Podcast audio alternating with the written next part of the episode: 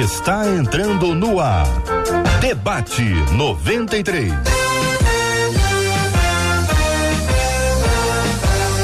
Realização 93 FM. Um oferecimento Pleno News. Notícias de verdade. Apresentação J.R. Vargas.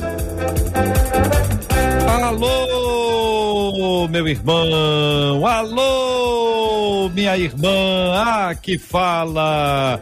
J.R. Vargas, estamos de volta, começando aqui mais uma super edição do nosso debate 93 de hoje. Que a bênção do Senhor repouse sobre a sua vida, sobre a sua casa, sobre a sua família, sobre o seu trabalho. Que a bênção do Senhor esteja com você. Bom dia, Marcela Bastos. Bom dia, J.R. Vargas. Bom dia aos nossos queridos ouvintes. Estamos juntos sob as bênçãos do nosso Deus. Como é bom. Bom dia para os nossos queridos debatedores que já estão conosco no debate 93 de hoje. Pastor Flávio Val Vassoura pastor Janderson Moura, apóstolo Alexandre Macedo, bom dia para os meninos. Aliás, pastor Flávio, me diga uma coisa, um versículo da Bíblia, assim, que o senhor, o senhor gosta muito, não sei se foi o primeiro que o senhor aprendeu, ou que o senhor tem meditado um pouco mais recentemente. E aí, pastor Flávio, bom dia, bem-vindo. Qual, qual versículo que veio à sua mente, pastor?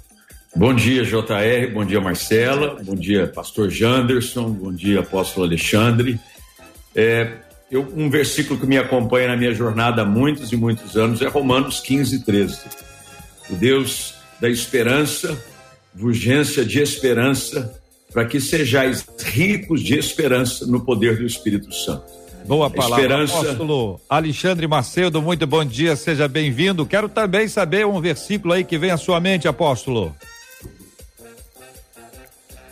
Apóstolo, eu preciso que o senhor abra o seu microfone, senão eu não consigo liberar aqui. O bom dia, é bom, JR, bom dia. Ouvir, né, demais, bom dia os demais debatedores aí, o pessoal que está ligado. E o versículo para hoje é o Salmo 116, versículo 5, que diz que o Senhor é misericordioso e justo. O nosso Deus é compassivo. E aí, pastor Janderson Moura, o senhor já entendeu? Bom dia, bem-vindo. Ah, bom dia, pessoal. Prazer estar aqui com vocês. Ah, dentro de tudo que eu tenho vivido, para mim, é, João 14, o Verbo se fez carne, habitou entre nós vimos a sua glória, glória como do unigênito do Pai. Maravilha. E aí, ouvinte, qual é o versículo que vem à sua mente quando eu pergunto qual versículo vem à sua mente? Responda, compartilhe, mande aqui pra gente, pra gente interagir, para ter a sua palavra, a sua resposta. É a Bíblia que nos guia, a palavra do Senhor que é quem vai nos mostrar o caminho. A gente não vive de chavão, a gente não vive de slogan, a gente não vive de frase mágica, a gente vive é da palavra, é a palavra do Senhor que nos alimenta, é a palavra do Senhor que jamais volta vazia. Manda aí pra gente pelo chat. Ô Marcela, onde é que o pessoal tá assistindo a gente com imagens aí, hein? Com imagens é só chegar lá no nosso Facebook, corre na nossa página rádio.93.3 FM. Vocês vão conhecer os nossos meninos que vão dar tchauzinho para vocês agora com aquele sorriso bonito, todos os nossos debatedores. Também você os verá com imagens através da nossa página lá no YouTube. Corre lá, 93 FM Gospel, você já curte, aliás, já se inscreve no canal da 93 FM, ativa o sininho, vai ser abençoado por todas as programações aqui da 93 FM e às 11 da manhã, de segunda a sexta-feira, você vai nos acompanhar com imagens aqui no Debate 93. E você fala com a gente também pelo nosso WhatsApp. Qual é o número do WhatsApp da 93 FM? 21 96803 8319 93 FM. Na voz de Marcela Bastos, o WhatsApp da 93 FM. Marcela certamente já deve estar preparando uma nova versão do WhatsApp cantando agora um outro ritmo. Vamos ver o que vai aparecer aí. Você está com a gente pelo rádio 93,3, pelo nosso aplicativo app da 93 FM, acompanhando aí nas plataformas através das, dos agregadores de podcast. É a 93 FM, é o debate 93, cada vez mais pertinho de você. Perguntas encaminhadas aqui pela, pelo tema do programa de hoje. O que é a justiça de Deus? Como essa justiça funciona? a justiça e a misericórdia andam juntas? A Bíblia diz em 2 aos Coríntios, capítulo 5, versículo 21. Vamos ver o que, que diz o capítulo 5, versículo 21 da segunda carta de Paulo aos Coríntios, diz assim, ó: aquele que não conheceu o pecado, ele o fez pecado por nós, para que nele fôssemos feitos justiça de Deus. O que que isso significa? É o que pergunta nosso ouvinte. A última pergunta: existe alguma receita? Não, essa aqui não tem não, Marcela. Essa aqui foi de ontem. Essa aqui. Fiquei um pouquinho confuso sobrou, agora. Falo, sobrou receita. de ontem. Eu ia falar, sabe o que eu ia falar? Você é uma receita de novo? Quando eu vi foi a pergunta, eu coloquei aqui, eu, eu peço desculpas a você, Marcela. Você faz tudo tão organizado e eu já chego desorganizando tudo. Muito bem, apóstolo Alexandre, o que que é justiça de Deus? É, na verdade, o JR Debatedores e o pessoal, o dicionário Will, Wycliffe, ele vai dizer o seguinte, que justiça de Deus é um atributo que manifesta a sua santidade. E eu penso que justiça de Deus é a própria justiça. Não existiria justiça na ausência de Deus. Então, Deus é, em última instância, a justiça. Porque ele é perfeito em tudo. Pastor Flávio Valvassoura, bom dia, bem-vindo. A pergunta é a mesma. É, JR e os demais companheiros debatedores, como o apóstolo bem disse, a justiça é um atributo de Deus, mas ela se manifesta é, com três aspectos distintos, né? E é, espero que a gente possa falar um pouquinho sobre esse. Primeiro é aquele que sacia o desejo para o, aquilo que o pecado produziu o qual se revela na pessoa de Jesus Cristo, tanto é que a base do texto a qual foi citado no início do debate é esse: nós fomos justificados pela fé em Jesus Cristo. Nós fomos justificados. A justiça de Deus é aquilo que sacia o desejo do Senhor para a nossa santificação, como o, o apóstolo bem colocou. Mas a justiça de Deus também, ela entra naquela balança de que cada um vai receber pelos seus próprios atos. E aí, concluindo o terceiro aspecto, é onde a justiça de Deus é contrabalanceada pela sua misericórdia. Porque o salmista diz que ele não nos trata segundo os nossos pecados e nem retribui segundo a nossa injustiça. Pastor Janderson Moura, a pergunta é exatamente essa: o que é a justiça de Deus? Ah, com base no texto que foi citado, é, eu acho que o texto torna tudo muito claro, muito específico, quando Paulo ele deixa claro a ideia de que justiça não é só algo que Deus tem, faz parte seu atributo. Conhecemos os atributos de Deus, atributos que são incomunicáveis, que pertencem só a Ele, mas a Bíblia fala de atributos que são comunicáveis, são realidades que Deus é e que Ele também permite que nós pudéssemos compartilhar dessas realidades. A justiça é uma delas. Ele não é só o justo, como ele é o justificador de todo aquele que tem fé em Deus. Então, quando se fala de ser justiça, o que isso significa, quando eu olho o texto que foi citado aí pelo senhor, meu pastor, no início da programação, é simples entender que a justiça não é só uma posição que nós temos diante de Deus, mas como é uma realidade que nós somos. O texto diz: para que nós fôssemos feitos justiça de Deus. Então, ser justiça é uma realidade que Deus compartilhou com nós que somos seus filhos e vivemos pela fé. Muito bem. Pastor Flávio, começando agora pelo senhor, como é que essa justiça funciona? Tendo ouvido aí inicialmente o que é a justiça de Deus, pergunta que segue é essa, é como essa justiça funciona? Bem, a justiça de Deus, ela sempre funcionou desde o início das primeiras alianças. Um Deus justo, um Deus santo, é, exige e sempre exigiu justificação. Por conta disso, as alianças prévias ao sacrifício de Cristo exigiam um ato de justificação. Quer dizer, eu tinha que me colocar em dia, em ordem perante Deus. A justiça de Deus exigia que, por conta dos meus pecados, eu apresentasse algo que me colocasse justificado. É por isso que o texto diz que nós somos justificados agora em Cristo Jesus. O sangue de Cristo Jesus cumpriu definitivamente a exigência da justiça de Deus para nossa purificação. Como diz o texto, porque o fim da lei é Cristo, para a justiça de todo o que crê. O fim da lei, quando Deus estabelece em Cristo Jesus é, a perfeição da justificação em Cristo, eu entendo que a justiça funciona dessa maneira.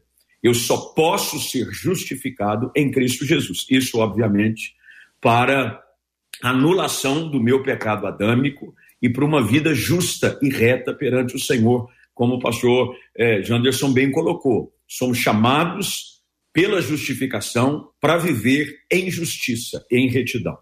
Muito bem. Daqui a pouquinho, ouvinte, para ficar claro, daqui a, vou, dar, vou, vou ouvir aqui, vamos ouvir o apóstolo Alexandre agora, o pastor Janderson, e depois vão tentar explicar o que, que é justificação. Você já ouviu essa palavra aqui algumas vezes, a gente está falando sobre justiça, aí de repente apareceu justificação, parece que o pessoal está complicando o assunto. Não está, não. Eles vão explicar. E se você tiver dúvida, se não ficar claro, escreve, manda aqui para o nosso WhatsApp, que vai aparecer na tela aqui para ajudar a gente, o 96803, ajudar a gente e ajudar a mim mesmo, 96803 8319, que eu esqueço, fácil, e também pelo chat do Face, o chat do YouTube, a Marcela tá antenada lá e traz aqui se tiver dúvida. Vamos agora, vamos na dúvida dentro do nosso tema, tá bom? Por enquanto, justiça de Deus, daqui a pouquinho eles vão explicar a questão da justificação. Apóstolo Alexandre, pastor Janderson, concordam com a, a fala do pastor Flávio sobre o funcionamento dessa justiça?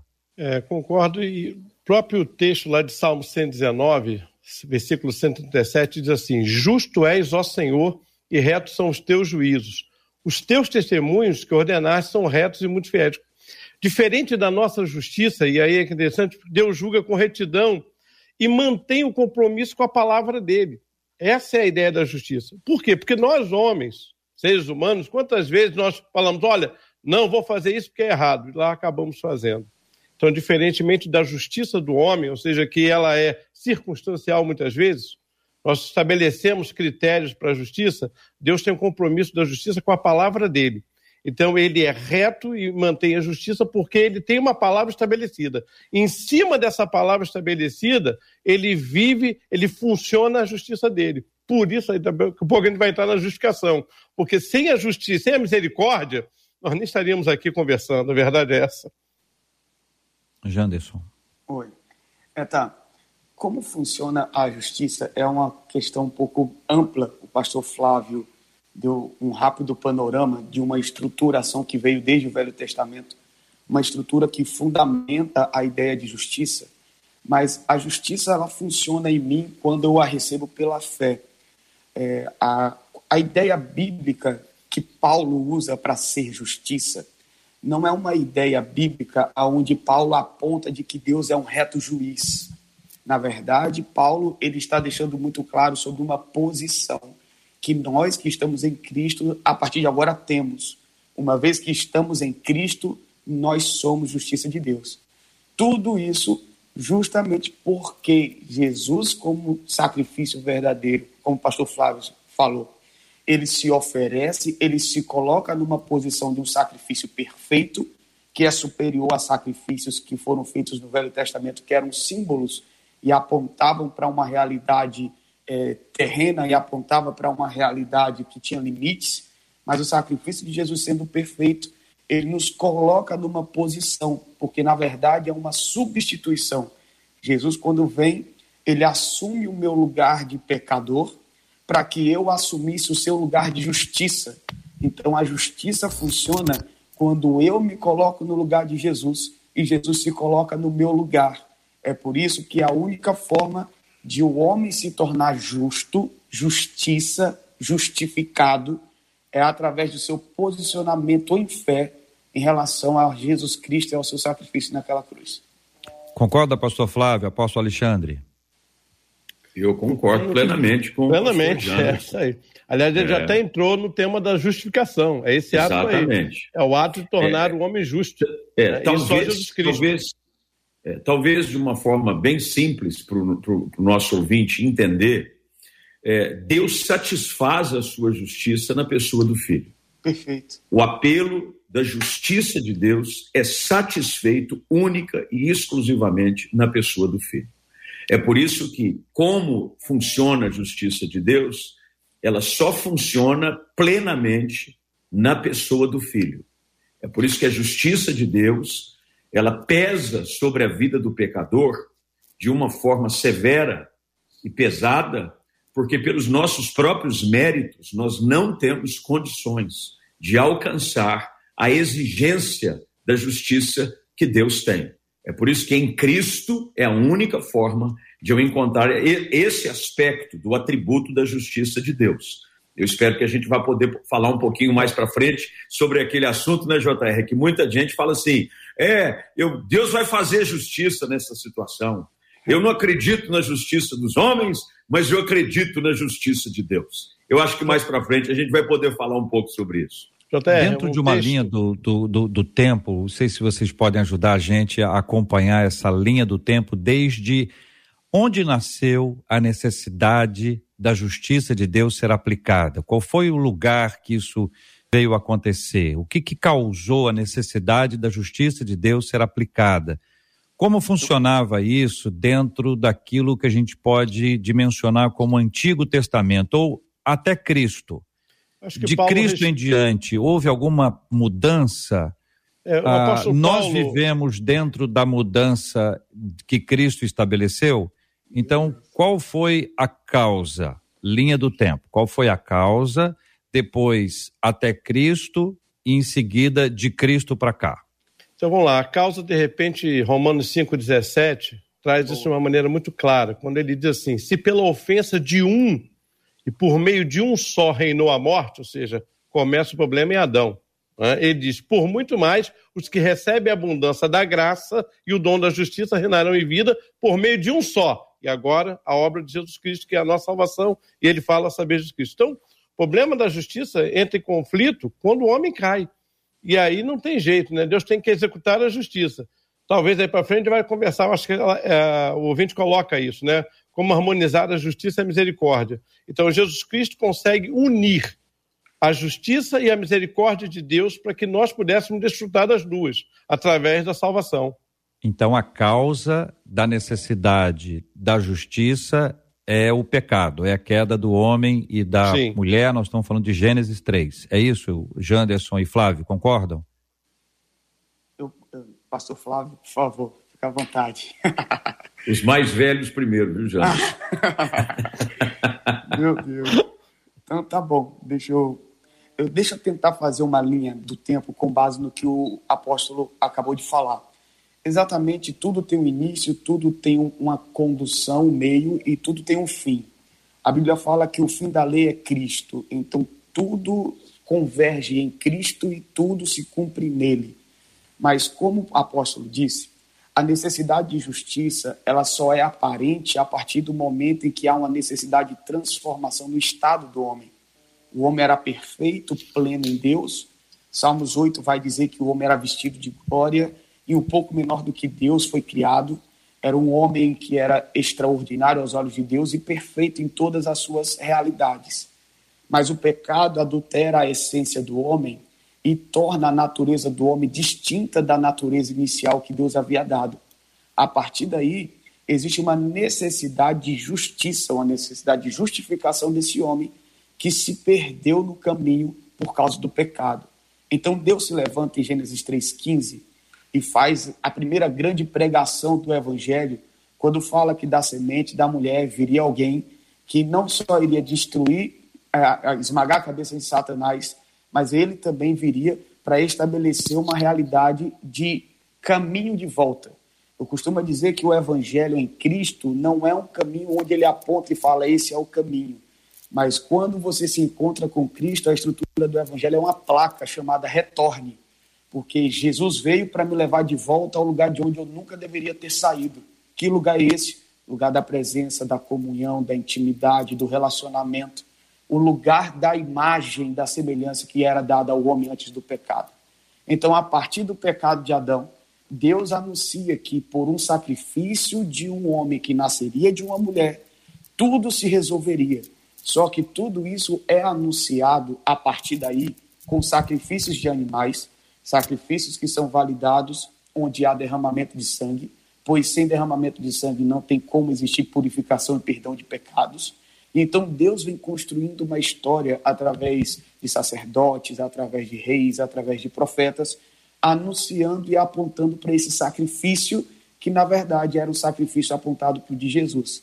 Gênesis 3, 21, A Bíblia fala que Deus, depois do pecado de Adão, que ele está nu, porque a glória se foi, a, o estado de pecado é, mostra sua vergonha e todos os detalhes que vêm como a herança do pecado.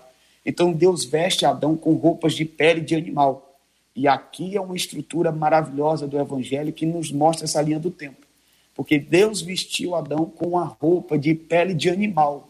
Isso quer dizer que o animal teve que ser morto, o seu sangue teve que ser derramado, a sua pele retirada para cobrir a nudez do homem, que é o pecado. Em outras palavras, esse animal não cometeu pecado, esse animal não errou, mas ele teve que morrer para poder satisfazer uma necessidade do homem. Esse animal aponta para o sacrifício de Jesus. Um homem que veio, nunca pecou, nunca errou, mas se fez pecado no nosso lugar, para que eu pudesse me vestir da sua justiça e ser aceito diante de Deus. Porque Deus, ele por ser santo, ele jamais conseguiria colocar um pecador nato em natureza, em essência, não alguém que não peque, mas um pecador por natureza habitando dentro dele. Agora em Cristo, todo pecado vai sobre Jesus e nós nos tornamos justos para sermos aceitos diante de Deus e podermos viver a essência do Evangelho, à altura do chamado que Deus nos deu, à altura da posição que Ele nos coloca, de sermos filhos, carregando uma imagem e manifestando a natureza de Deus. Pastor Flávio. Perfeito. É, a exposição dessa linha cronológica desde a queda do homem no Éden e todo o plano de redenção que se apresenta ainda no ato foi muito bem explanado pelo pastor Janderson e entendendo de que essa justiça é, de Deus ela é uma consequência direta do amor de Deus por nós. Quando nós lemos João 3,16, talvez um dos versículos mais conhecidos e decorados pelos evangélicos e cristãos ao redor do mundo, porque Deus amou o mundo de tal maneira que enviou o seu Filho unigênito para que todo aquele que nele crê não pereça, mas tenha a vida eterna. Ali é o ato aonde o próprio Cordeiro de Deus que tira o pecado do mundo apresenta o desfecho final para saciar a justiça de Deus. Então, todo o processo que envolve a expiação dos pecados, o derramamento do sangue do animal e a expiação do mesmo, o sacrifício, ele vai apontando para Cristo. É como um tipo, é uma tipologia. Ele aponta para Cristo e em Cristo isso se completa. Então, Cristo se entrega, João Batista diz que ele é o Cordeiro de Deus. Então, a partir de Cristo, aí é é o nosso outro ponto. A partir de Cristo, não há necessidade de sacrifício como havia anteriormente, porque Cristo satisfez a justiça de Deus e agora, por causa de Jesus, por meio de Jesus, em nome de Jesus, a justiça de Deus está estabelecida. E aí nós entramos nesse aspecto que envolve a justificação, para poder explicar. Eu peço aos irmãos que ajudem da seguinte forma, se, se possível. Existem aqueles que vão dizer categoricamente que não existem, não existe justificação pelas obras. São capazes de afirmar, repetir, mas vivem como se a obra justificasse. Então, vamos explicar um pouquinho, pastor Flávio, começando com o senhor, essa diferença da justificação pelas obras e a justificação pela fé ou pela graça ou pela fé e pela graça. Não sei exatamente qual é a nomenclatura que o senhor utiliza. Quero pedir que o senhor fique muito à vontade para usar a sua e para explicá-la, por favor. Ok. É, como foi bem explicado, acredito eu, pelo menos de uma forma muito lúcida, a questão desse processo para saciar a justiça de Deus, a justificação é única exclusivamente pela fé. Através da história, no Antigo Testamento todo, se vê um esforço do homem em procurar ir de encontro a esse desejo de Deus para cumprimento da justiça. Todos os momentos falhou. Todas as, todas as alianças, seja ela adâmica, noédica, abraâmica, davídica, qualquer uma que você imaginar, o homem falha. Quando chega o fim da lei, que é Cristo, no qual foi bem colocado, e que ele cumpre cabalmente os desejos de Deus para a justificação, a partir desse momento, eu, por ter sido justificado, me torno justiça de Deus, para que através da minha vida, pelas obras que eu realizo, as pessoas vejam em mim que eu sou nova criatura. Então, eu não faço boas obras para ser justificado. Eu faço boas obras porque fui justificado. Essa é a diferença. Em mim mesmo, eu não tenho condição nenhuma de me salvar, mas por ter sido salvo, eu manifesto agora a justiça de Deus em mim, na pessoa de seu filho Jesus Cristo. E é por isso que, sendo discípulo de Jesus, eu tenho que, pela luz da palavra, pelo poder do Espírito Santo, manifestar atos de justiça para com outras pessoas. Não pela minha própria força, mas pela orientação que vem das Escrituras Sagradas. A balança enganosa, diz a palavra do Senhor, é abominação. Quando eu coloco uma balança enganosa, e ali Deus não está falando a respeito de si próprio, porque Ele é justo. Deus é santo. A balança de Deus nunca é enganosa. É por isso que ele diz: A mim pertence a vingança, eu retribuirei. Porque a justiça de Deus ela é perfeita. Ele nunca pesa favorecendo para A ou B. Ele coloca a balança dele com equidade. Essa é a expressão teológica, equidade. Agora, quando nós, nova criatura, cheios do, da presença do Espírito, regenerados, porque essa é a expressão que se usa, nós somos regenerados. Quando Jesus conversa com Nicodemos lá em João capítulo 3, a dificuldade de Nicodemos em entender é de como é que um homem, depois de adulto, voltaria ao ventre da sua mãe. E Jesus diz: Não, você não vai nascer mais agora da carne, do sangue, nem da vontade de homem nenhum, mas você vai nascer de Deus. Sendo justificados e gerados em Deus pelo poder da ressurreição em Cristo Jesus, agora eu preciso, como Paulo escreve aos Efésios, que nós precisamos pelas características básicas que ele apresenta no capítulo de número é, 4 em diante. Ele diz que eu preciso, pela unidade da fé, produzir essa vida de santificação. A justiça de Deus, ela está caminhando sempre paralela ou junto à sua santidade. Por isso que eu digo, uma pessoa que foi santificada, ela precisa exercer atos de justiça. Santificação, ele não é manifestado apenas por manifestação de línguas, por intensidade de aleluia, por rodopiar no manto. Uma das características mais presentes de uma vida santificada é atos de justiça, de compaixão e de misericórdia. Muito bem. Apóstolo Alexandre, pastor Janderson. É, JR, na verdade, o que eu penso e aí vou falar de uma herança cultural que muitos evangélicos trazem da visão católica, que a sua justificação acontece à medida em que ele pratica boas obras. Você conversa com algumas pessoas, ah, por que, que você vai para o céu? Não, porque eu nunca matei, eu nunca roubei. Então existe uma visão de meritocracia, ou seja, a justiça de Deus acontece na minha vida à medida em que eu praticar bons atos. E é justamente nessa contramão que a palavra de Deus vai. Ou seja, nós não temos, nossos atos de justiça são como imundícia. E aí Paulo vai, eh, o próprio Paulo escreveu aos Coríntios, vai dizer isso, fomos feitos justiça nele.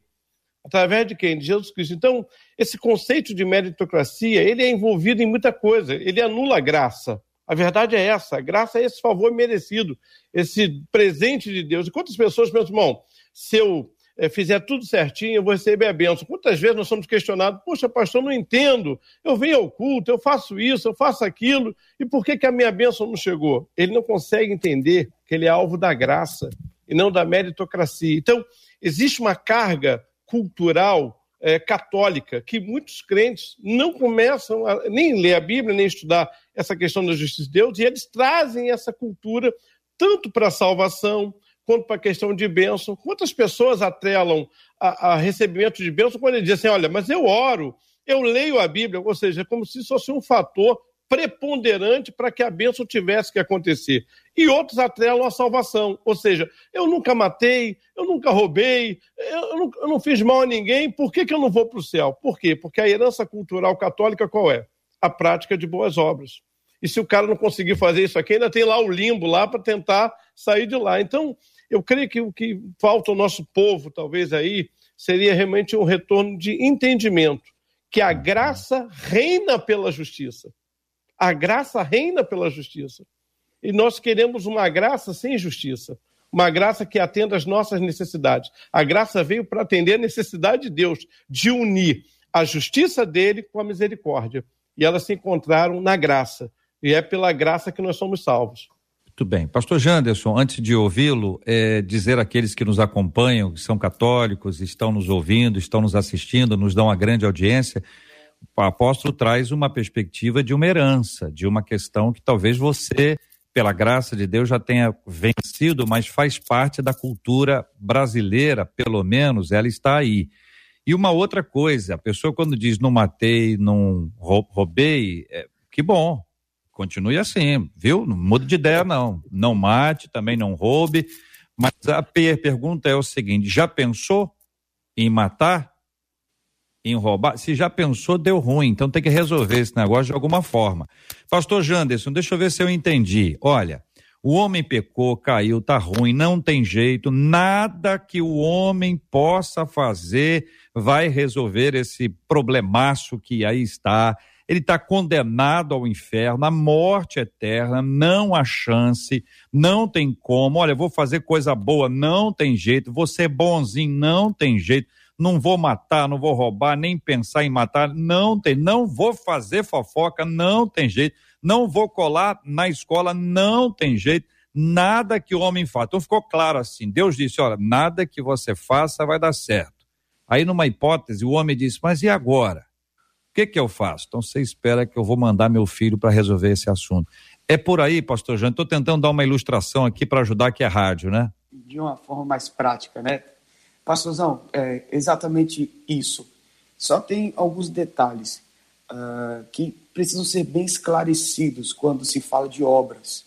Porque hoje em dia a gente se ouve muito falar o tempo todo de graça, e isso é maravilhoso porque a graça de Deus é a maior ferramenta de Deus para ele vir ao nosso encontro. Deus é um Deus de graça, desde que ele cria todas as coisas favoráveis para a gente desfrutar. A questão é que tudo que se fala com, muito, com, com muita intensidade se tem também uma probabilidade de banalizar-se. Então as pessoas hoje falam da graça como se a graça fosse a maior ferramenta que Deus deu ao homem para que o homem pecasse e estivesse tranquilo quando na verdade a graça é a maior ferramenta de Deus para que o homem possa lutar e resistir ao pecado. Então, por que, que eu estou falando isso? Porque tem muita gente nos dias atuais que anulam as obras. E as obras elas não podem ser anuladas, como o pastor Flávio falou de uma forma pontual. As obras precisam ser colocadas no lugar certo. Então, o que acontece? Justiça, justificação é um assunto tanto do Velho Testamento quanto do Novo. Palavras distintas. A ideia de justiça no Velho Testamento é de Sedeque, né, que vem daquela estrutura de Jeová Sedekenu, o Senhor é a minha justiça. E a palavra de Sedeque, ali para justiça, significa eu sou justo por meio daquilo que eu faço. No Velho Testamento, a pessoa, para ser justificada, ela precisava viver para. Só que quando Jesus vem, Jesus nos justifica. E a palavra muda. A palavra para justiça no Novo Testamento é diquia. Essa palavra diquia, né, de Kaiosun, significa eu sou porque eu fui feito, não pelo que eu fiz. Eu sou porque sou. É um dom, é um presente. O apóstolo leu é, Romanos 5,17, quando fala que nós recebemos o dom da justiça. É exatamente isso. A justiça que veio a nós foi um presente. Então, a estrutura é simples. Eu não faço obras para ser justificado, mas porque sou justificado, vivo obras. Então eu preciso saber que Deus ele não anulou a nossa responsabilidade de ser correto, de ser íntegro, de ser santo, de viver a santificação, de viver é, dizendo não ao pecado, resistindo ao pecado, porque Paulo diz que as obras elas foram criadas para que nós pudéssemos andar nelas. Então, eu fui salvo pela fé, justificado pela fé, habilitado pela fé a viver santificação, habilitado pela fé a andar de uma forma reta, a andar de uma forma justa, para que, como o pastor Flávio falou de uma forma bem excelente, as minhas, a, a, os meus membros fossem membros que revelassem a justiça, ou seja, os meus atos fossem atos que revelem a essência daquilo que Deus é. Então, viver de uma forma correta, plena, digna diante de Deus, não é um esforço, é natural para aquele que foi justificado. É natural para me amar, porque ele derramou o amor de Deus no meu coração. É natural para mim perdoar, porque antes de tudo eu fui perdoado. É natural para mim ter paciência, porque ele tem toda a paciência e derramou essa graça no meu coração. Então, hoje em Cristo, nós não só somos habilitados, como a graça veio sobre nós para nos salvar, mas a graça também veio sobre nós para nos posicionar em um lugar onde nós não vamos ter desculpas, como muitas pessoas usam o texto de Romanos 7 para dizer o bem que eu quero eu não faço, o mal que eu não quero, esse sim eu faço, como se essa fosse a maior desculpa bíblica para você viver o que você quer e não se esquece ou e não se lembra que o contexto que Paulo está falando é exatamente o contexto de luta contra essas realidades da lei, mas que é totalmente transformada quando ele aplica Romanos 8, falando sobre a realidade da graça. Muito bem, os nossos ouvintes estão conversando, e estão nos acompanhando e alguns estão nos perguntando. Estão perguntando sim. O Ervan, por exemplo, está perguntando se a justiça de Deus é igual à paz do Senhor. É a pergunta que o Ervan faz aqui no nosso YouTube. Quem vai responder, Marcela? Pastor Flávio. Pastor Flávio, vamos repetir então, por favor. É, são, são, são duas coisas ao mesmo tempo distintas, mas também paralelas. Eu não posso ter a paz de Deus se eu não fui alvo ou não exerci ainda o mérito da justiça de Deus. É, quando as Escrituras afirmam de que a paz que o mundo não pode dar, Jesus diz: Deixo-vos a minha paz, a minha paz vos dou. Não vou lá dou como a dá o mundo. Jesus estava ali dentro desse texto falando da manifestação perfeita e integral da justiça. Ele diz: é impossível alguém encontrar a paz de Deus sem ser alvo da justiça de Deus. Então, não são coisas iguais, mas elas caminham juntas. Muito bem. Então, nós temos verdade, algumas a justiça vai promover hum, a justiça vai promover a nossa paz com Deus, né? Porque uma vez ficado temos paz com Deus, porque o pecado nos tornou inimigo dessa relação. E uma palavra que eu ia dar também, JR, é quando Paulo escreve os Romanos, e que a gente vai falar de, de, de obra, é que Paulo vai dizer o seguinte, muito bem colocado o pastor Janderson, é, nós não podemos achar que a graça é um passaporte para pecar. Paulo fala isso, né? Porque a turma se agarra justamente à ideia da graça barata, ou seja, aonde abundou o pecado, ele diz, superabundou a graça. Então, essa era a ideia da, do desvio doutrinado dos nicolaítas em, em Romanos. Essa era a visão dos nicolaítas, ou seja, eu vou pecar Quanto mais eu pecar, mais eu desfruto da graça. Nós não podemos achar isso. A graça não é passaporte para pecar. E também entendo como foi colocado muito bem. E, e volto a dizer: a, quem é transformado pela graça, quem foi feito justiça em Deus, vai dar frutos. Jesus Cristo vai dizer isso. Nós vamos conhecer a árvore pelo fruto. Se mudou a essência, se mudou a natureza, vai mudar os frutos. O que eu quero colocar, frisar é o seguinte: eu não posso me agarrar a obras para justificar para passar pelo processo de justificação. Então, isso fica muito claro, porque há pessoas que, literalmente, não somente da salvação, não, JR, em tudo na vida, ele pensa que Deus é uma máquina de produzir bênçãos. E quando algo sai fora daquilo que ele quer, ele corre para o pastor e pergunta: Pastor, não estou entendendo, eu venho à escola bíblica, eu oro, eu isso, aquilo. E eu entendo que isso não tem nada a ver uma coisa com a outra. Então, fazer a boa obra tem a ver com a, realmente a regeneração, a transformação que nós passamos. Agora, Deus não atrela, Ele não vai me abençoar porque eu faço. Ele vai me abençoar pela graça e pela infinita misericórdia dele. É a sabedoria dele o que é melhor para mim. Vou, vou, tentar exemplificar aqui com a figura de um teleférico. Você tem a parte alta e você tem a parte baixa. Para chegar até a parte alta, você precisa de um caminho, você precisa de uma forma. Então, estou colocando isso aqui, imaginando o seguinte: que lá no alto está Deus. Aqui embaixo você tem aqui, ó, obras, simpatia, alegria, canta bem, é, frequência, qualquer coisa, qualquer coisa boa. Não é coisa ruim, não, coisas boas que estão aqui embaixo. E está Jesus.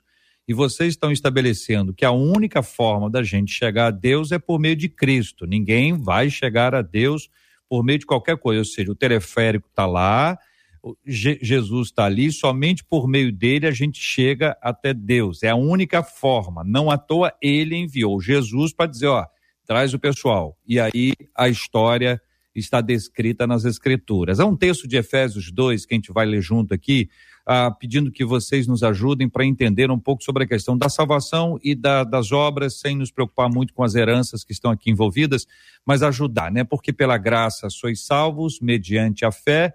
Isto não vem de vós, é dom de Deus, não de obras para que ninguém se glorie.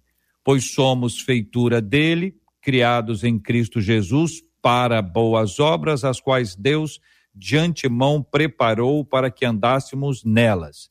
Então, ajuda a gente a entender essa questão das obras para as quais nós fomos preparados, ou que preparados para que andássemos nelas, a salvação que não vem da, das obras para que não haja nenhum tipo de, de vã glória, e o caminho único está aí absorvido pela palavra. Por favor, aquelas explicações boas para o coração dos nossos ouvintes. Deixa eu só aproveitar esse gancho, JR, e talvez uma forma bem resumida para se aplicar esse preceito daquilo que Deus espera de nós pelos seus atos de justiça, foi escrito pelo apóstolo Paulo na sua carta aos Efésios, no capítulo 5, é, versículos 8, 9 e 10. Eu vou ler bem pausadamente para que o ouvinte entenda. Olha, olha o que a palavra de Deus diz quanto a isso. Outrora éreis trevas, porém agora sois luz no Senhor. Andai como filhos da luz, porque o fruto da luz consiste em toda bondade, justiça e verdade, provando sempre o que é agradável ao Senhor. O que Paulo está dizendo? pelo fato de eu agora ser filho da luz, Deus é luz e nele não há trevas alguma. Eu manifesto na minha própria vida atos de bondade, justiça e verdade. É por isso que no início do capítulo ele começa dizendo: Sede, pois, imitadores de Deus como filhos amados.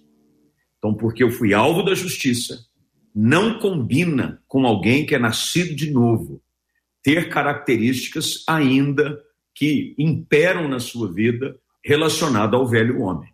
Eu agora, já que nasci de Deus, eu tenho que ter o DNA de Deus. Assim como os nossos filhos, nós sempre buscamos traços que remetem ao pai ou à mãe, ao olho, o cabelo, o jeito de andar, o jeito de falar, parece com o pai, parece com a mãe, ou até algum traço de ancestralidade.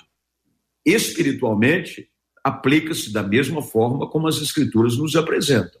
Se eu nasci de Deus, eu tenho que ter características evidentes de Cristo, porque lembre-se, Jesus é o Filho de Deus. E se eu fui adotado na família de Deus, eu fui regenerado por Deus, eu também tenho que mostrar na minha vida atos que revelam por ser agora filho da luz, eu não sou mais filho das trevas, eu sou filho da luz. Eu tenho então que mostrar esses frutos que consistem. A Bíblia é muito clara. Como é que eu vou definir que eu sou filho da luz? Se eu tenho atos de bondade, de justiça e de verdade. Senhores. Eu queria deixar também que a palavra coloca lá em Romanos 1,17, que para mim é muito claro. Eu vou pedir a vocês o seguinte, para vocês me ajudarem a ajudar. Eu estou tá. querendo ajudar, eu trouxe aqui o texto de Efésios 2, então em algum momento vocês voltem, voltem a Efésios eu vou 2. voltar lá. Eu estou procurando aqui acelerar para poder projetar os textos que vocês falam, então se tiver algum texto, dá um, fala um pouquinho o versículo, lá, vamos ler o, o Romanos tal, aí dá um tempinho para a nossa equipe ir atrás, a gente para ajudar ah, o aprendizado, porque como o assunto é denso, vocês estão me entendendo, o assunto denso, toda a ilustração, é teológico, né? Bem toda a ilustração possível, a projeção do texto bíblico vai ajudar a gente aqui, a gente corre é. atrás. Mas então, não me deixa lá. sem Efésios 2 não, hein? Romanos 1:17, já que a gente estava trabalhando e tanto tanto ele se aplica tanto no Novo Testamento quanto no Velho, que é Abacuque, é que vai dizer isso, né? Diante das crises de Abacuque, vou subir para a torre, profeta Abacuque, vou subir para a torre, vou vigiar, e ele vai dizer o seguinte, olha, o justo vai viver pela fé. E é justamente que Paulo escreve isso nos Romanos, capítulo 1, e tem a ver com o que nós vamos aprender aqui. Ou seja, essa nova vida que nós temos, ela vai ser pautada na nossa relação com Deus. E o que eu vejo muitas vezes é que a pessoa quer que alguém se, é, entre numa interferência entre ele e Deus, pontuando, direcionando. E é isso talvez o grande perigo, porque hoje existe uma codependência na, na relação com Deus. Eu dependo de alguém para me relacionar com Deus. Eu dependo de um estímulo externo para me relacionar com Deus. Então, eu creio que é um retorno, que aí você falou muito bem, JR, desse teleférico, eu acho que está faltando a, a, muitas pessoas para o seguinte: peraí, como é que eu me volto para Deus? Como é que eu me relaciono com Ele? E o que eu vejo é que muitas vezes falta esse compromisso com a palavra de Deus e com a oração. Eu acho que nós estamos criando muito subterfúgio, criando uma carga tão pesada que está difícil das pessoas se relacionarem com Deus da maneira que Ele quis. Nós estamos começando a estabelecer critério. faz isso, faz aquilo, faz aquilo outro, vem para cá, vai para lá, assiste isso, assiste aquilo. E quando, na verdade, o evangelho é para ser visto de uma maneira simples. De uma maneira simples. E o que nós temos feito muitas vezes, se não é, atentarmos para isso, é sobrecarregar. É o que Jesus falou: vinde a mim todos vós sobrecarregados. E por quê? Porque os caras estavam presos a uma questão de religiosidade e eu vos aliviarei. Eu acho que está faltando esse retorno para o alívio. Se a gente bobear, está sobrecarregando e a pandemia trouxe talvez essa sobrecarga para muita gente. É, Posso falar, pastor JR? Por favor. então, é, deixa eu pegar tudo que foi falado do apóstolo, do pastor Flávio, e, e, fazer como o amado pediu, entrar em Efésios 2. Porque uh, aqui nós temos algumas expressões de Paulo, como é citado. Paulo, apóstolo aos gentios, que o homem que mais falou sobre justificação, é, fala muito sobre fé, e salvação e fé, elas estão totalmente conectadas porque só existe uma forma de ser salvo por meio da fé. Isso não vem de obras, até porque é dom de Deus, é um presente de Deus, foi algo que Deus nos deu. O primeiro texto que foi lido pelo Senhor, 2 Coríntios 5, 21, começa assim: ó, aquele que não conheceu o pecado, Jesus. Deus o fez pecado. Foi Deus quem fez, para que nele eu fosse feito justiça de Deus. Então, o resultado do que eu sou tem a ver com tudo que Deus fez em Cristo. Não tem a ver com nada do que eu fiz. Só que nós também não podemos anular um princípio de fé que Tiago explica de uma forma absurda, quando ele diz que a fé sem obras ela é morta. Então, sempre que alguém coloca a fé em questão, não se anula as obras, né? Então, a minha fé, ela só consegue ser revelada através das minhas obras. O que eu faço, o que eu vivo, o que eu reflito, o que eu manifesto é um resultado claro de quem eu sou. Então, pela fé, eu desenvolvi a capacidade de tomar posse da minha salvação, porque é uma realidade que Deus nos coloca. Lembrando que a salvação ela acontece em três estágios, ela acontece instantaneamente agora, ela acontece no processo que vai acontecer e ainda no destino que vai acontecer lá no final. Estou salvo no meu espírito porque ele está pronto, minha mente está sendo salva todos os dias, como o Tiago fala, e o meu corpo será plenamente salvo no dia em que Jesus vier nos buscar. Então, a plenitude da salvação, nós vamos tomar posse lá na frente, quando o espírito, alma e corpo for pleno diante de Deus. Hoje, a fé me sustenta nesse lugar. E não adianta pensar que para viver pela fé não exige esforço. Porque o esforço que a gente fala não tem a ver com eu fazer para, mas tem a ver com porque eu sou, eu estou vivendo, eu estou pegando, eu estou tomando posse. É como se Deus tivesse te dado, é como se eu te desse aqui, desse para cada um dos pastores aqui um cheque hoje de um milhão de reais nominal a cada um. Aleluia. É, e aí, esse cheque vai chegar na sua mão É, e da Marcela também, tá, Marcela? Você vai receber também aí, tá? Amém? Eu vou dar um cheque de um milhão na mão de cada um de vocês. Se vocês não se disporem a se levantar, a ir em um banco, fazer o depósito desse cheque, você vai ter um milhão na sua mão sem valor nenhum. Você não vai conseguir usar, você não vai conseguir desfrutar, porque você recebeu, mas não viveu à altura do que recebeu. Não se levantou, não agiu, não se manifestou. Então, quando o ambiente é salvação, é isso. Deus coloca o cheque de um milhão na nossa mão. Agora eu preciso me levantar e ir até o banco para tomar posse daquilo que me foi dado. É isso que a fé garante. A fé, ela me faz tomar posse daquilo que Cristo já fez por mim. Mas não podemos nos esquecer que o Espírito Santo ele não me incorpora e me faz ir pegar. Sou eu que tenho que me levantar, sou eu que tenho que segurar, sou eu que tenho que tomar posse, para que a partir daí as boas obras que Deus já preparou para que nós vivêssemos seja um ambiente natural para nós. Muito bem, pastor Flávio, apóstolo Alexandre, nós estamos fechando, então é a hora que a gente volta para, olha, tem um ponto aqui que eu gostaria de acrescentar, ou complementar, ou discordar, fiquem à vontade. Eu queria só, JR, ler um texto nessa versão, não sei se vocês já conhecem, a versão transformadora, NVT.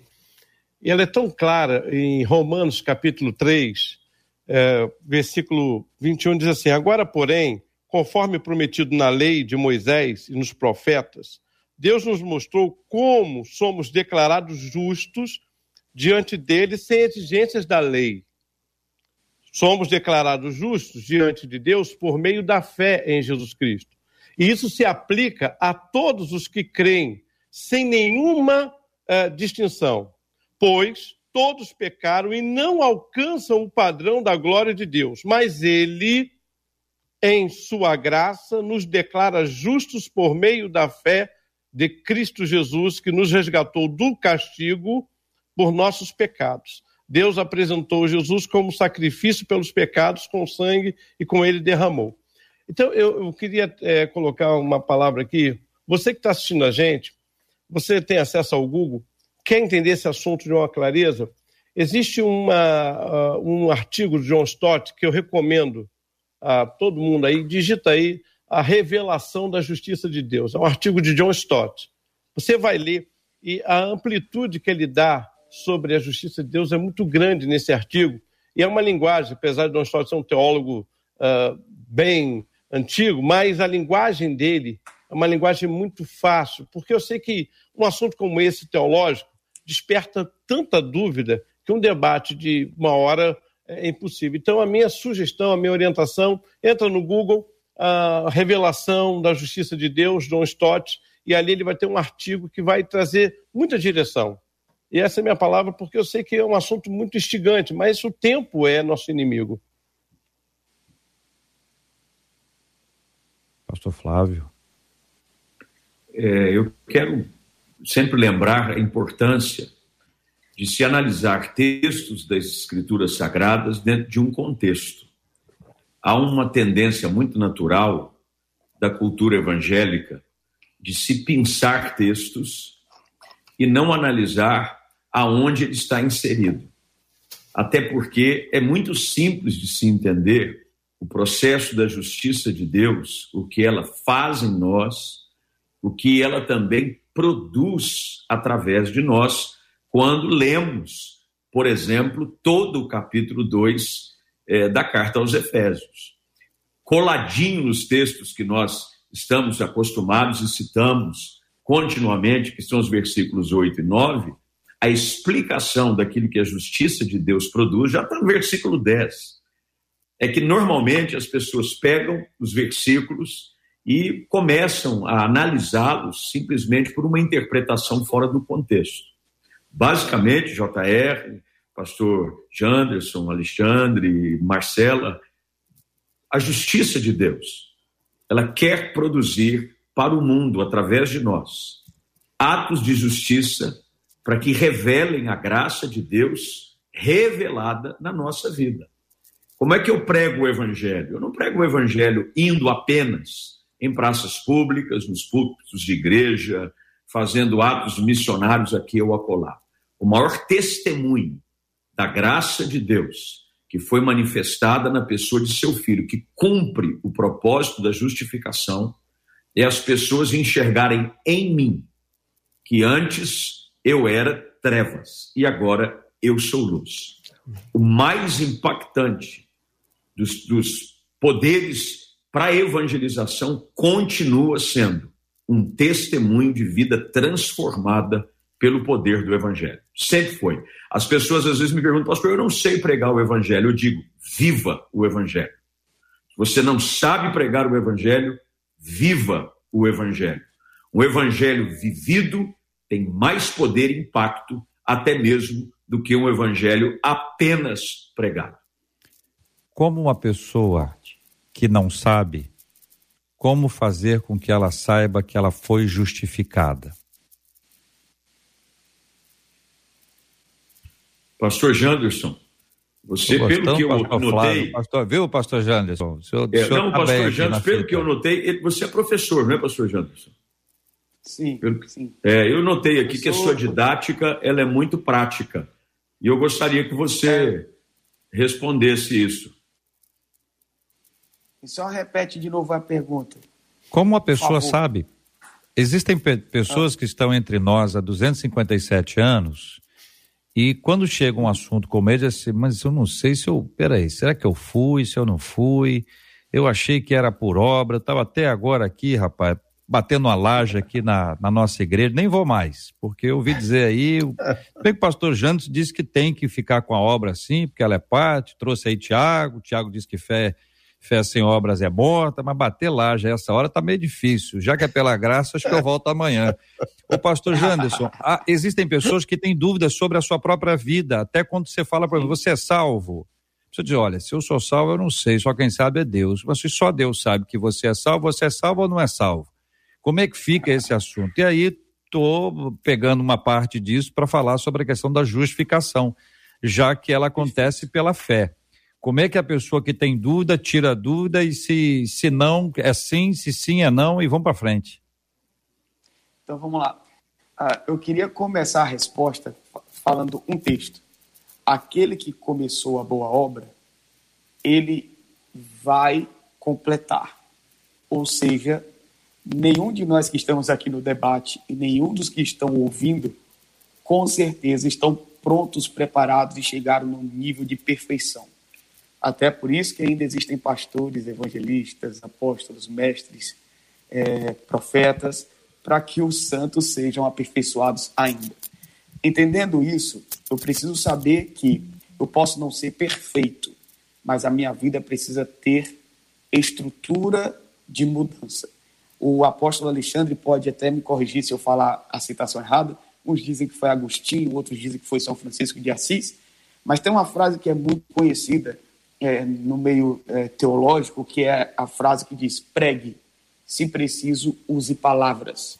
É, uma outra frase que eu amo muito é aquela de: talvez você será a única Bíblia que um dia alguém irá ler. Então, as pessoas podem nunca ter acesso a uma Bíblia, mas terão acesso a nós. Agora, qual a diferença do filho da luz para o filho da treva? Está no fruto. Paulo fala que se a raiz é santa, as, as primícias também serão santas. Em outras palavras, se eu estou em Cristo, ele é santo, naturalmente eu preciso ser uma continuidade daquilo que Jesus é. A certeza da salvação é dada pelo Espírito. Quem é salvo sabe que é salvo. Quem é salvo, ele percebe pelo Espírito que é salvo. Mas se nós tivéssemos que olhar e analisar de uma forma externa, um salvo, ele dá frutos de salvo. Jesus, quando tem um conflito em Mateus 12 com os fariseus, quando os fariseus dizem que Jesus expulsou o demônio lá por Beuzebu, Jesus ele dá uma sinuca de bico naqueles fariseus quando ele fala, vocês podem falar de mim, mas do Espírito não. Mas o final do argumento de Jesus é, vocês precisam tomar cuidado com o que vocês falam, porque uma árvore boa é certo que ela vai dar frutos bons. Uma árvore ruim é certo que vai dar frutos maus. Então, não tem como a gente anular da vida de um cristão frutos. Quando falamos de frutos, frutos são resultados da essência uma árvore tem a sua vida, a seiva, e a seiva produz o fruto de acordo com a sua essência. Uma seiva de manga produz manga, seiva de goiaba produz goiaba. Se eu estou em Cristo e a vida de Cristo está em mim, é incoerente eu viver uma vida de pecado. É incoerente eu achar normal transar antes do casamento.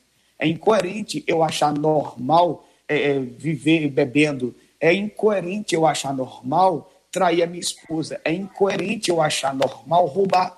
É incoerente eu achar normal ser injusto. É incoerente eu achar normal é, é, tomar posse do que não é meu. Então, quando eu sou salvo, eu posso não chegar no nível de plenitude de varão perfeito, porque nós estamos chegando lá. Mas é certo que aspectos de transformação vai mostrar e demonstrar aquilo que eu sou. Então, coisas que eu era, a partir de agora não sou mais. Aquele que roubava, não rouba mais. Aquele que traía, não traia mais. Aquele que vivia no pecado, agora não pode mais ser dominado pelo pecado. Romanos 6, versículo 1. Então viveremos no pecado para que a graça de Deus seja maior?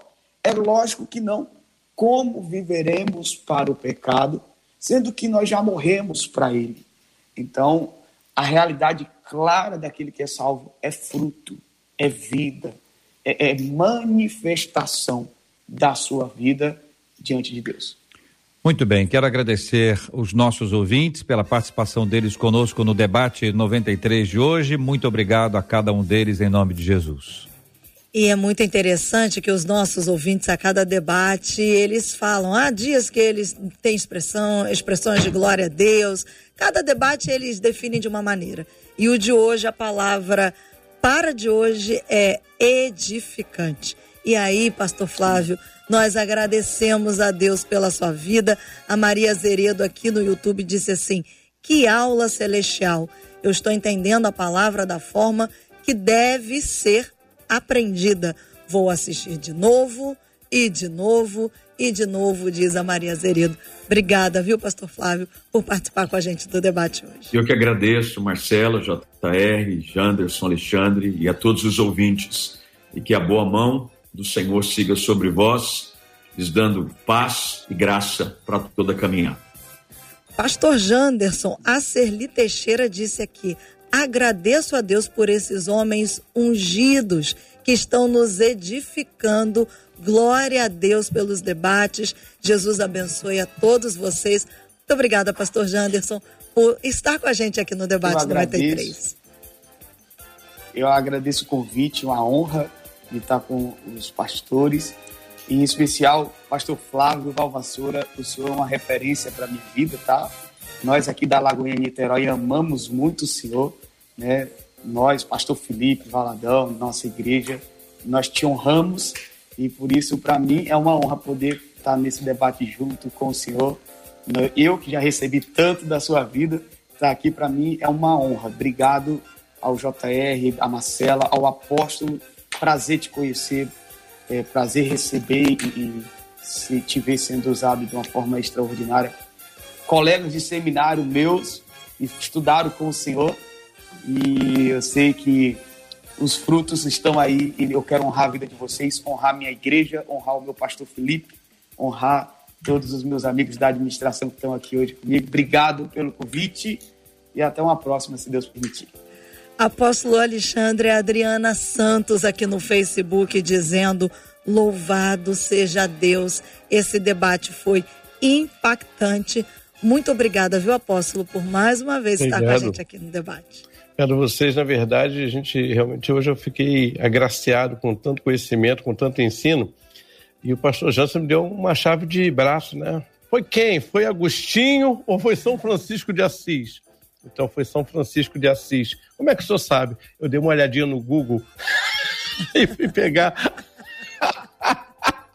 porque esse é o tipo da chave de braço que arrebenta qualquer um. Foi fulano ciclano. Falei, ah, meu Deus, e agora? Então Alguém aproveitei disse. aqui o Google, fui lá e dei uma olhada. Então, pessoal aí foi assim, graças a São Google. E muito obrigado, foi um prazer realmente, é, mais uma vez, ouvir o pastor Flávio, o pastor Janderson. Que bom, que experiência, JR. Muito obrigado pelo convite. Me senti muito honrado com essa mesa. Deus abençoe vocês. JR, encerro com uma das nossas ouvintes pelo WhatsApp dizendo assim: amo ouvir o debate 93. E quero dizer a vocês que foi por muito ouvir que me reconciliei com Jesus. E hoje já Glória são quatro anos na presença Glória do Pai. E nós louvamos a Deus pela vida dessa ouvinte e de tantos outros ouvintes que nos acompanham diariamente. Ontem nós agradecemos a Deus por 20 anos da conversão de uma de nossos ouvintes, que na verdade é hoje. E hoje estamos agradecendo por quatro anos de retorno de uma outra ouvinte. Quantas outras festas nós poderíamos estar apresentando diante de Deus e vamos apresentá-las agora. Agora, para quem está acompanhando a gente nesse exato instante, pelo Facebook, pelo YouTube, pelo nosso site, ou quem vai assistir posteriormente, quero dar a chance de verem leões em situações diversas. Então, vou pedir que o pastor Flávio chegue um pouco para a direita do senhor, pastor Flávio. À direita. Não, não, à direita do senhor. Isso aí.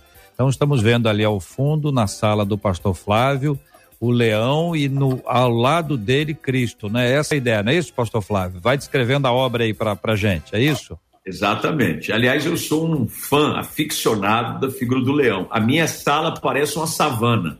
Ah, eu tô vendo ali atrás também, é. ali, tem, tô, tem tá dando pra gente na ver. frente.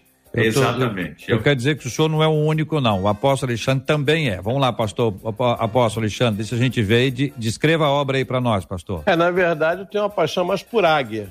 Tem uma coleção de águias aqui, né? Você até conhece. Mas aqui é o leão e o cordeiro, a pessoa de Jesus Cristo. Né? O leão e o cordeiro aqui retratado. Mas a velha e boa águia está aqui, tá bom? Tá firme e forte a águia. Deixa a águia quieta aí que ela tá firme. Muito bem. Com isso a gente está apresentando um pouquinho dessa intimidade aqui nesse quadro é, para poder mostrar o, o, quadro, né? Esse é o objetivo, mostrar os quadros que estão aí. Vamos orar. O apóstolo Alexandre vai orar conosco. Vamos apresentar esses nossos temas todos diante de Deus em oração. É, todo dia tem alguém que precisa da nossa oração. Todo dia. E nós vamos orar pela cura dos enfermos, vamos orar pelo consolo aos corações enlutados, vamos orar por esse povo de Deus que nos acompanha agora, vamos orar por crescimento espiritual, por edificação, por retorno, reconciliação, vamos orar por conversão. Queremos que você caminhe conosco na igreja e todo dia com a gente aqui, aprendendo, crescendo, ensinando como os ouvintes têm sempre feito, como nós aprendemos com os nossos ouvintes. Louvado seja o nome do Senhor. Vamos orar. Oremos. Pai, te agradecemos por esse dia, pelo teu cuidado, pela tua provisão, pelo teu amor. Como foi colocado, Senhor, clamamos pelos enfermos, que haja cura, que haja restauração. Clamamos pelos encarcerados, que possam ter uma reconciliação primeiro contigo. Clamamos pela nossa cidade, Senhor Rio de Janeiro. Clamamos pela nossa nação, Pai, que haja paz para o Brasil. Fica com o teu povo. Obrigado, Senhor, por esse encontro. Abençoa os nossos ouvintes, todos aqueles amigos Evangelho, evangélicos, todos aqueles que estão ao alcance dessa rádio, que ultrapassa os limites da nossa nação. Nós te pedimos também pela 93, que a tua boa mão esteja sobre ela, Pai. Clamamos assim em nome de Jesus. Amém. Que Deus te abençoe. Você acabou de ouvir Debate 93.